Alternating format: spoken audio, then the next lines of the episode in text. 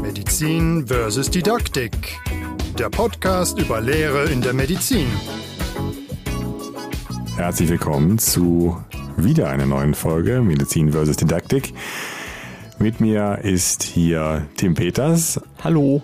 Ich bin der Robert Kleinert und Tim möchte, glaube ich, direkt ein paar Infos loswerden. Genau, wir müssen mit euch auch ein bisschen organisatorisches durchsprechen. Ne? Wir können nicht immer hier mit dem Inhalt, wir müssen auch so ein bisschen, ne? also uns muss auch alles geplant sein Jetzt und mach so. bitte. Robert, ich will dir übrigens nochmal sagen, die ersten Feedbacks trudeln ja ein, ne? Und du giltst von uns beiden ja als der Seriöse. Ich, weiß nicht, was falscher sein kann, weißt du, wir schneiden bei, wir schneiden Stunden hier raus an dem, was du produzierst, weißt du, und dann höre ich, du bist der Seriöse. Tja, Ja. das würde mir jetzt mal zu denken Gut, geben. kommen wir zu den organisatorischen Sachen. Das ist die letzte Folge vor unserer Tagungspause. Wir verabschieden uns bis zum 20.10. in eine zweimonatige Tagungspause oder Tagungs- und Semesterstartpause. Alle, die an der Uni arbeiten, die wissen, September Tagungsmonat und im Oktober geht dann das Semester los und äh, pünktlich zum gestarteten Semester werden wir euch dann wieder begrüßen. Müssen wir weg sein. Ja, richtig. da werden wir euch dann wieder begrüßen und mit Inhalten äh, beglücken. Wir werden dann auch in den Folgen äh, Gäste dabei haben, die uns zu speziellen Themen nochmal Inputs geben und mit denen wir Sachen diskutieren werden. Also freut euch drauf, quasi auf die zweite Staffel. Kann man sagen, zweite Staffel. Kann man sagen, hört sich gut an. Ne? Ja, klingt super, ja. Ne, also letzte Folge vor der Sommerpause oder ne, für der Tagungs- und Semesterstartpause. Und wir möchten deswegen auch nochmal darauf hinweisen, wir haben schon ein paar Zuschriften, aber macht es gerne noch mit unserer Kategorie Und weiter geht's mit der Kategorie.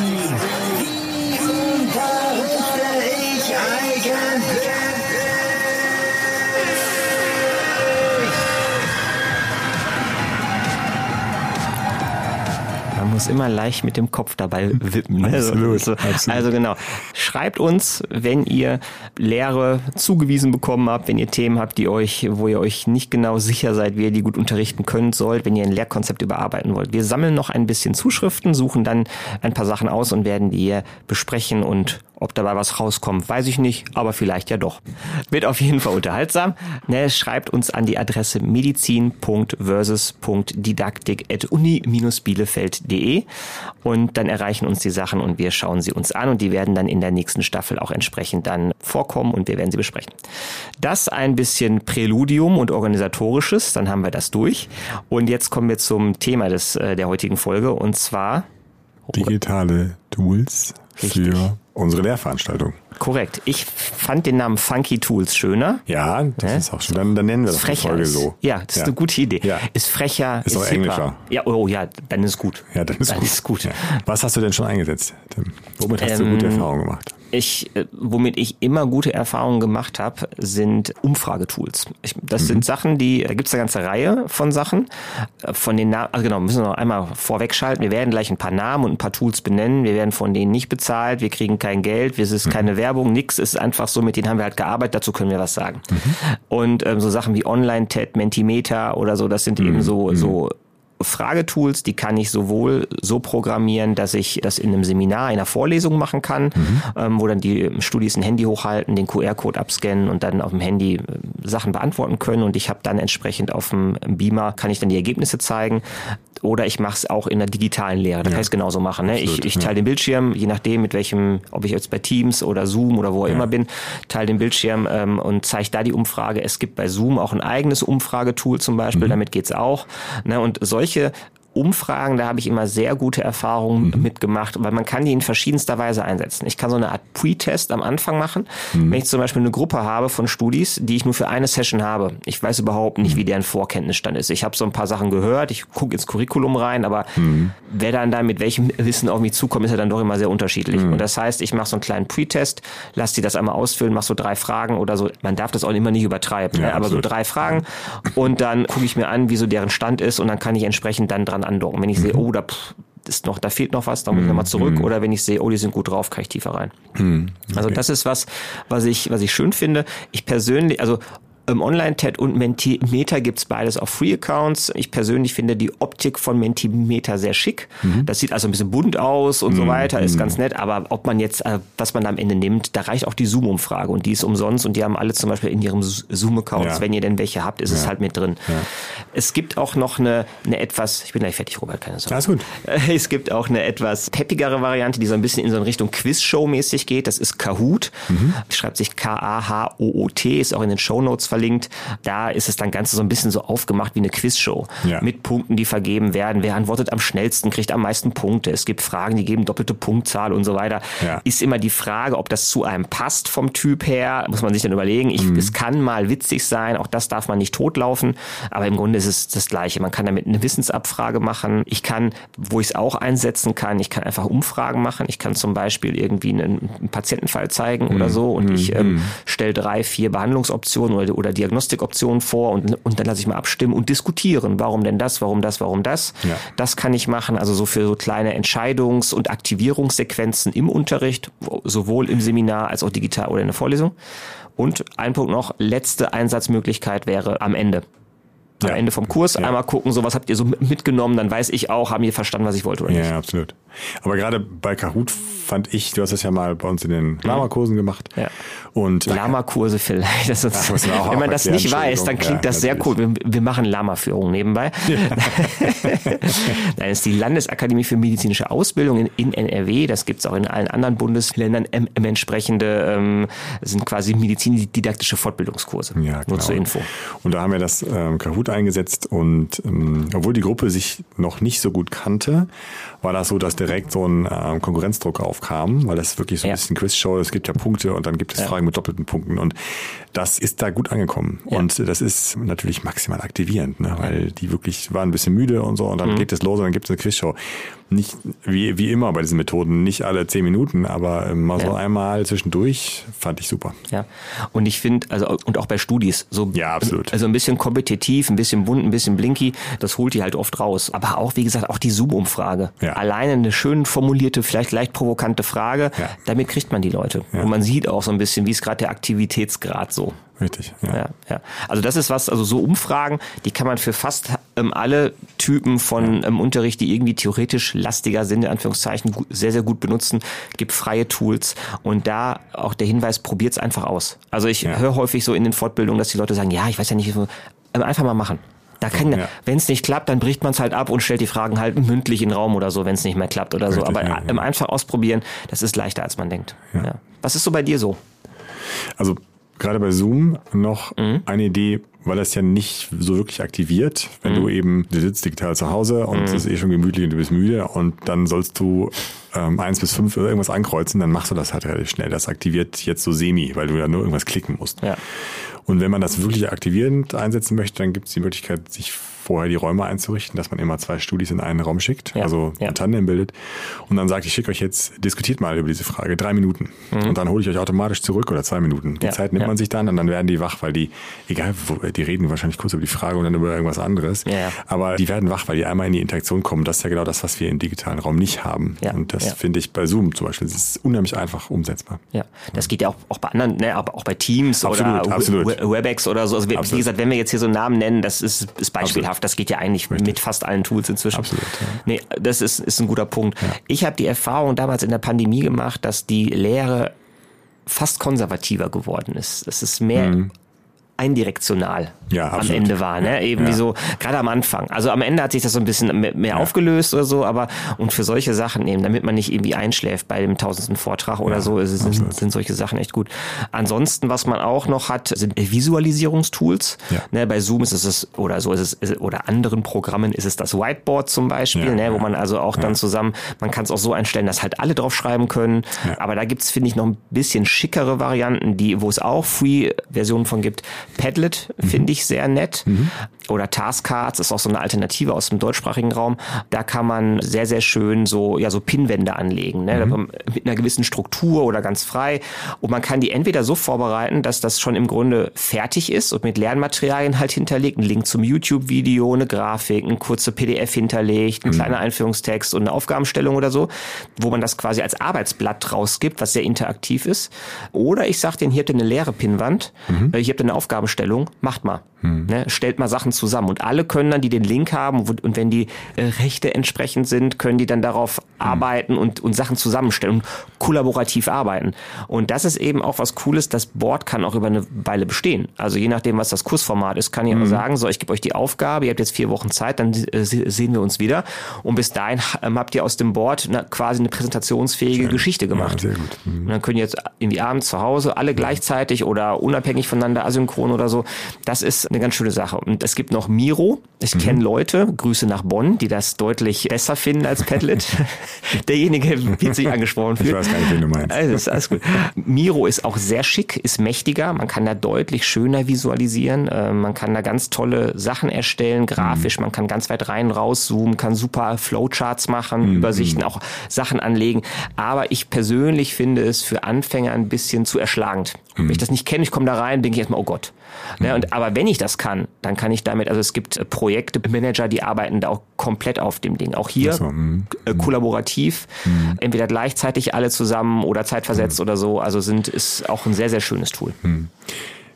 Was natürlich für die Lehrer häufig eine Herausforderung ist, gerade im Synchronunterricht, dass du zwischen den Anwendungen springst. Ja. Das ist, ähm, Ja. ne, du musst die PowerPoint stoppen, Ja, ja, ja. dann musst du den Taskwechsel machen, dann musst du bei der PowerPoint genau an dem Punkt weitermachen. Ja. Alles nicht schwer, kann jeder, aber natürlich im Unterricht, ne, das ist gar nicht so einfach. Aber Umfragetools hast du Erfahrung mit, die auch sich einbetten in PowerPoint, hast du gesagt? Genau. Also wir haben zum Beispiel Slide Lizard, das ist jetzt eine Software. Auch da wird es bestimmt auch andere geben. Die sind quasi so mit PowerPoint als Plugin verknüpft, dass man dann die Ergebnisse der Umfrage direkt auf einer Folie anzeigen lassen kann. Man muss nicht mehr rausgehen aus der PowerPoint-Präsi, sondern quasi die nächste, ähm, eine Folge zeigt den QR-Code oder die, die, die Auswahlmöglichkeiten und so weiter, mit dem die dann auf dem Handy antworten können. Und die nächste Folge nimmt dann die Ergebnisse und baut die direkt in Diagramm um. Ja. Und das ist praktisch, gerade auch in einem Hörsaal, wenn ich jetzt nicht da andauernd Exakt. vorne irgendwie rumspringen will oder mich auch unsicher fühle. Ja, absolut. Ja.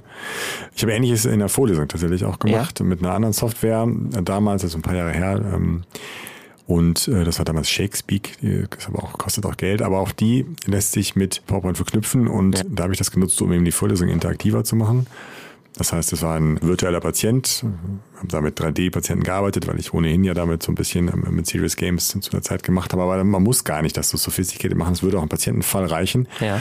Und dann skizziert man diesen Fall und kann dann eben in die Runde fragen, okay, jetzt entscheidet doch mal äh, gemeinschaftlich, was ist der nächste Schritt bei dem Patienten, zum Beispiel der nächste therapeutische Schritt. Ja.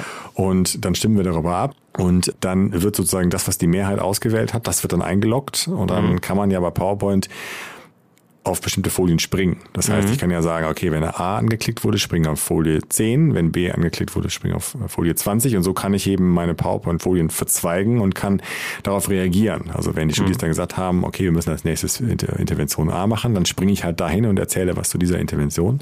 Kann sogar sagen, okay, das war falsch und das, und das passiert jetzt. Und das war ganz, ganz spannend, weil natürlich die Studis in der Vorlesung das Gefühl hatten, okay, wir sind hier wirklich interaktiv, wir sind dabei. Und auch da kam wieder, wenn die Ergebnisse knapp waren und das Falsche knapp gewonnen hat, möchte ich jetzt mal fast so sagen, dann gab es teilweise auch Diskussionen und untereinander. Es äh, war aber eine Unruhe, die war vollkommen okay, weil das war ja sozusagen zielgerichtet auf Ja, das Thema. ne? genau, ja. Das ist natürlich super aufwendig. Also man kann Ja. da keine größeren, man kann das nicht drei, vier, fünfmal verzweigen, dass man bei hunderten von Folien. Aber sowas kann man sehr, sehr gut einsetzen, um, um auch einen Patientenfall mal in eine Richtung zu lenken und das eben dann auch zu visualisieren, dass man sagt, ja, jetzt haben Sie eben die Therapie gewählt und das und das passiert jetzt. Ähm, Mhm. EKG zeigen zum Beispiel oder was, was auch immer, was dann eben die Konsequenz aus dem ist, was man, was die Studis gemeinschaftlich, mehrheitlich Mhm. entschieden- haben. Ja, und durch diese Aktivierung und den Einbezug gehen Mhm. die natürlich dann ganz anders mit der Sache um, äh, als, als wenn du sagst, ja, und wenn sie folgendes folgendes wählen, dann kann folgendes rauskommen Ja. und nächste Folie, ne, so, also, Ja, ja, absolut. Was ansonsten auch noch ein Tool oder was eine Möglichkeit immer noch ist, wenn man gerade jetzt ein bisschen mehr im, im digitalen Bereich arbeitet oder da mal was ausprobieren will, sind eben, wenn man so kleine Filmchen machen kann oder will. Es gibt zum Beispiel Powtoon ist eine, eine Möglichkeit, die kostet ein paar Euro. Es gibt aber einen, einen Account für Unis und Schulen und so, der dann wieder relativ preiswert ist.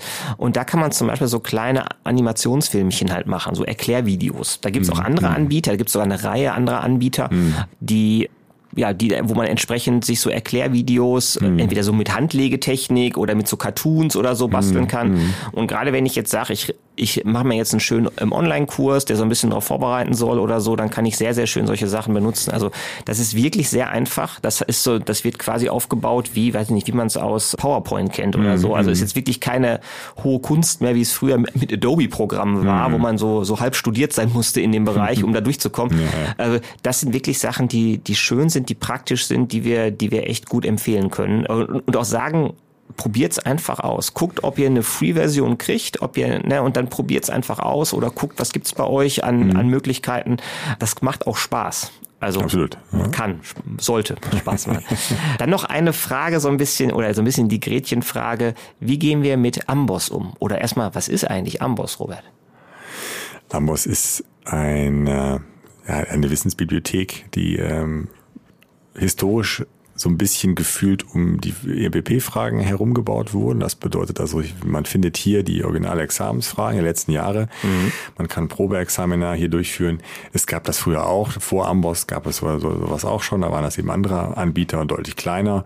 Und jetzt haben wir eben Amboss und die verknüpfen eben dann die Fragen des IBPs mit ähm, entsprechenden medizinischen Inhalten, die ähm, dann von einer Fachredaktion, auch von Ärztinnen und Ärzten eben gereviewt werden, die eben da hauptsächlich beschäftigt sind. Und die Studisten nutzen Amboss fast ausschließlich, zumindest äh, zur Erstquelle. Wir haben das gerade an der Uni Köln, im, im OSCI mal, mal, mal überprüft, wie die Suchstrategien sind und da ist OSCI ist Nummer eins. Also absolut mit über, über, OSCI? über 90. Nein, wir haben das im OSCI. Ach so, im in, OSCI. in einer OSCI-Station, die haben wir, haben wir haben wir eine Aufgabe so, gegeben, okay, einen ja. Patientenfall und haben geschaut, wie recherchieren die. Ja. Das war sozusagen Ach so, okay, eine, ja. Äh, eine OSCI-Station im, Rahmen einer, einer, einer Lehrstudie. Und OSCI war, äh, Entschuldigung, ähm, Am- Amboss war Nummer eins, also 94 Prozent war Ja. Amboss. Und Ja. erst danach Leitlinien und Paper kamen erst, erst ganz spät. Ja. Also die gucken alle Ja. zunächst Ne. bei Amboss.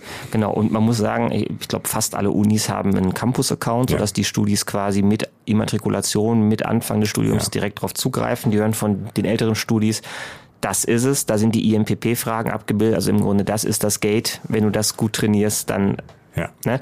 Und das hat, wir gehen nochmal in einer anderen Folge, wenn wir nochmal ähm, intensiver Ja. uns damit beschäftigen, weil das ist jetzt so kurz angerissen, äh, Ja. da, da gibt's mehr zu, zu sagen. Aber das kann man natürlich auch in der Lehre anwenden. Ja, sehr gut sogar. Es gibt Accounts für Lehrende. Da muss man so einen kleinen Knopf umlegen und dann hat man noch ein paar, ein paar mehr Funktionen, vor allem für die Lehre. Ähm, es gibt nicht viel mehr in Info Informationen dann. Es gibt auch einen Amboss für Ärzte und Ärzte mittlerweile, wo eben dann auch viele noch tiefergehende Informationen drin sind. Aber als Lehrender kann man sich tatsächlich eigene Inhalte zusammenstellen. Also man kann eben sich Inhalte, die in Amboss für einen selbst interessant sind, zusammenstellen und dann das eben die Studis als sozusagen eigenes Skript anbieten. Also es ist natürlich immer ein Amboss-Skript, aber ich Ja. habe eben selber ausgewählt, was ist jetzt relevant für, für meine Lehrveranstaltung zum Beispiel. Und es lohnt sich ohnehin immer für die Lehrenden einmal in einen Amboss zu schauen, egal ob man das äh, so benutzen möchte oder nicht, denn Amboss, da kommen wir dann auch nochmal in der Folge, Folge zu, ist ein, ist ein ganz, ganz tolles Tool, aber es ist eben nicht immer in jeder Aussage, die dort getätigt wird, diesem Peer-Review-Verfahren äh, unterzogen, was wir eigentlich gewohnt sind von medizinischen Fachzeitschriften, von, von, von Leitlinien. Gleichwohl mittlerweile Leitlinien auch, auch dort eingepflegt werden. Ja, also es ist ja. schon ziemlich gut, aber ich treffe immer wieder Lehrer, die sagen, das, was bei Amos steht, das ist veraltet oder das sehe ich anders. Ja, und deswegen lohnt es sich für die Lehrer dann selber reinzuschauen und zu gucken, was lernen meine Studierenden in meinem Fach. Und dann kann man das auch in der Vorlesung aufgreifen, kann sagen, bei Amos steht das so und so, ich sehe das aber anders und hier ist, ist, ist meine Quelle und mein Beweis dafür. Ja, Ja, absolut. Es ist eben schlecht, das zu ignorieren, Nein, das weil es nicht. ist einfach ein Faktor Ja, bei den Studis. das Ne? Und, und das Ja. ist so und da Ja. muss ich mit um, ob ich Richtig. will oder nicht. Ne? Richtig, ja. Und deswegen, wie du sagst, also es macht dann Sinn, sich sich anzugucken, eventuell Bezug drauf zu nehmen und Exakt. sagen, lernt schon mal diese drei Lernkarten oder so ne? Ähm, in Vorbereitung auf. Das Absolut. Dann habe ich Flip Classroom, also Auslagerung von Sachen vor die Veranstaltung leicht umgesetzt, ohne viel, ohne viel Arbeit. Ganz billig. Genau. Ähm, ja. Ja. Darauf kommt es doch an. ähm, oder halt ich sag oder ich kritisiere es eben, ne? Oder ich animiere die Studis vielleicht sogar, ähm, Ja, noch besser. ne, in eine kritische Haltung zu gehen oder so. Also solche Sachen. Und deswegen ist der Amboss im Grunde auch ein Tool, was Ja. ich, was ich benutzen kann als Dozent, was nicht unbedingt als Konkurrenz zu sehen ist, Ja. ne? Oder als das macht mich überflüssig, sondern Ja. eher als ein Tool, was ich auch da so mitnehmen kann. Ja. Grundsätzlich, wir machen ja jetzt ja hier nur so einen, so einen kleinen Überblick über so ein paar Tools, die wir euch, und die natürlich auch in einem, in einem Podcast, wenn man es nicht sieht, Auch doof, ja. ne, ist eher so, ne, aber da sprechen wir jetzt nicht drüber. Ähm, wenn ihr da mehr zu wissen wollt, es gibt in der Gesellschaft für medizinische Ausbildung, GMA, einfach mal googeln. Da gibt's einen Ausschuss, der nennt sich Digitalisierung, technologieunterstütztes Lernen und Lehren. Und die haben eine ganze Reihe von digitalen Ressourcen und eine Linkliste und so weiter auf ihrer Homepage drauf. Wir verlinken das in den Show Notes, da einfach mal gucken. Da gibt's auch die Sachen, die wir jetzt genannt haben, findet ihr da, aber auch noch ein paar andere Sachen und die setzen sich da auch immer dran und sind da ganz fit und man kann sich zum Beispiel an die Leute da auch wenden, wenn man da zu sicherlich mal eine didaktische Frage. Bitte nicht bei technischen Fragen, ne, dann, dann an die, ich glaube, dann sind die nicht sehr glücklich darüber, aber wenn ihr natürlich didaktische Fragen habt, dann denke ich mal, kann man da ja gut informierte Leute finden. Genau. Ja, also das war ein kleiner Ausflug in die Welt von Tools und wir möchten, Absolut. Das, wir werden in den nächsten Folgen auch noch mehr bringen. Wir wollen euch nur dazu anregen, wirklich setzt sie ein, probiert sie einfach mal aus. Und die, die, wir haben jetzt ganz bewusst welche genommen, die niedrigschwellig sind, die man großteilig, nicht alle, aber großteilig for free kriegt, wo man, oder es gibt zumindest Free Accounts oder so freie Versionen oder so, damit ihr es einfach mal ausprobieren könnt. Ne? Und, und nicht jetzt denkt, ja toll, kostet irgendwie 100 Dollar die Lizenz, äh, ist gerade nicht machbar, sondern dass ihr das erstmal ausprobieren könnt. Und wenn ihr dann merkt, das ist was für euch, dann kann man ja weiterdenken. Absolut, ja. Ja. Ja, und mit diesem Aufruf, das einfach mal auszuprobieren, schicken wir euch dann jetzt in eine Medizin versus Didaktik freie Zeit. Wie vorhin gesagt, wir sehen uns wieder am 20.10., dann kommt die nächste Folge raus, dann geht die Staffel 2 los. Wir hoffen, ihr bleibt uns treu und wir sehen uns wieder. Wir sehen uns hier. Das sagt man so. Sprichwort, Robert. Ja, du hast Du bist ja doch der Linguist. wir hören uns wieder. Jetzt ist das eine schöne Abmoderation, weißt du? Ich fange mal hier schön einen auf seriös mal und dann jetzt bist du wieder der Seriöse, weißt du? Ja, wir wünschen euch auf jeden Fall eine gute Zeit, einen schönen so Sommer noch oder Restsommer und wir sehen uns dann oder hören uns Ja. im Oktober. Erholt euch gut von uns. Genau. Bis dahin, ciao. Ciao.